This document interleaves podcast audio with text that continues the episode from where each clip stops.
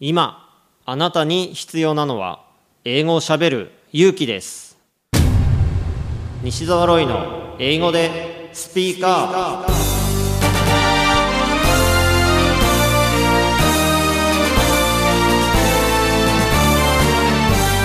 こんにちは。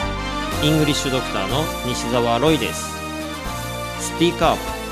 これは英語が少しくらい下手でも間違っていても大きな声でしゃべるとか堂々と意見を言うという意味です。英語は喋らないと絶対に使えるようになりません。今回も様々なレベルの英語学習者の方に英語で喋っていただきましょう。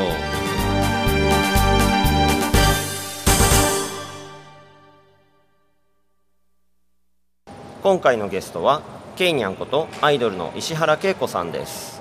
英語でスピーカー Started TikTok.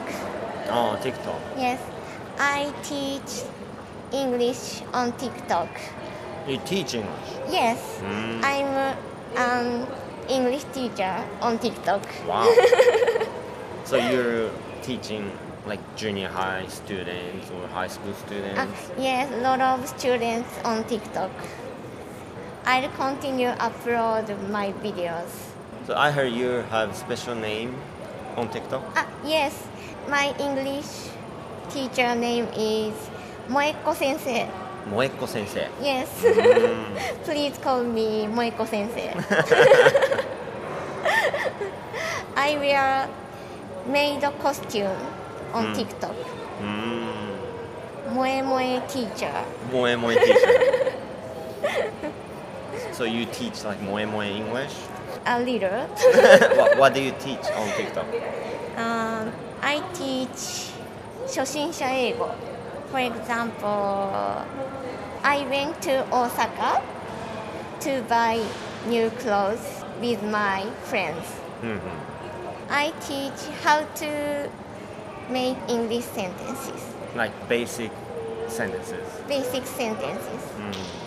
I use whiteboard. The video is 15 minutes, only 15 minutes, uh, 15 only seconds. 50 seconds. So it's difficult to teach English. Mm, you have only 15 seconds. Yes. Mm. So maybe one sentence at a time. Yes, only one sentence is a video. I post three times a week. hmm I have uh, 1,300 followers Mm. now, but I want to have 10,000 followers. I want to have 10,000 followers. Mm. 頑張ります。I want famous on TikTok. You want to be famous. Yes, as an English teacher. もえ、もう一個先生。もう一個先生。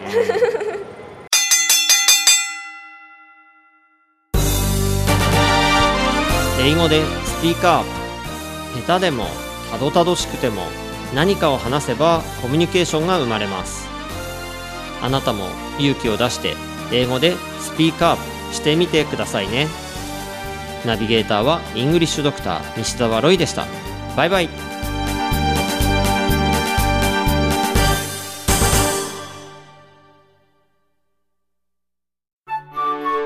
なるほど。頑張って勉強しているのに上達が感じられないんですか？まあいろいろと英語病併発してるみたいなのでこの薬を出しておきますね。英語が上達しない原因の直し方。電子書籍ですので薬局ではなく Amazon Kindle ストアでお求めください。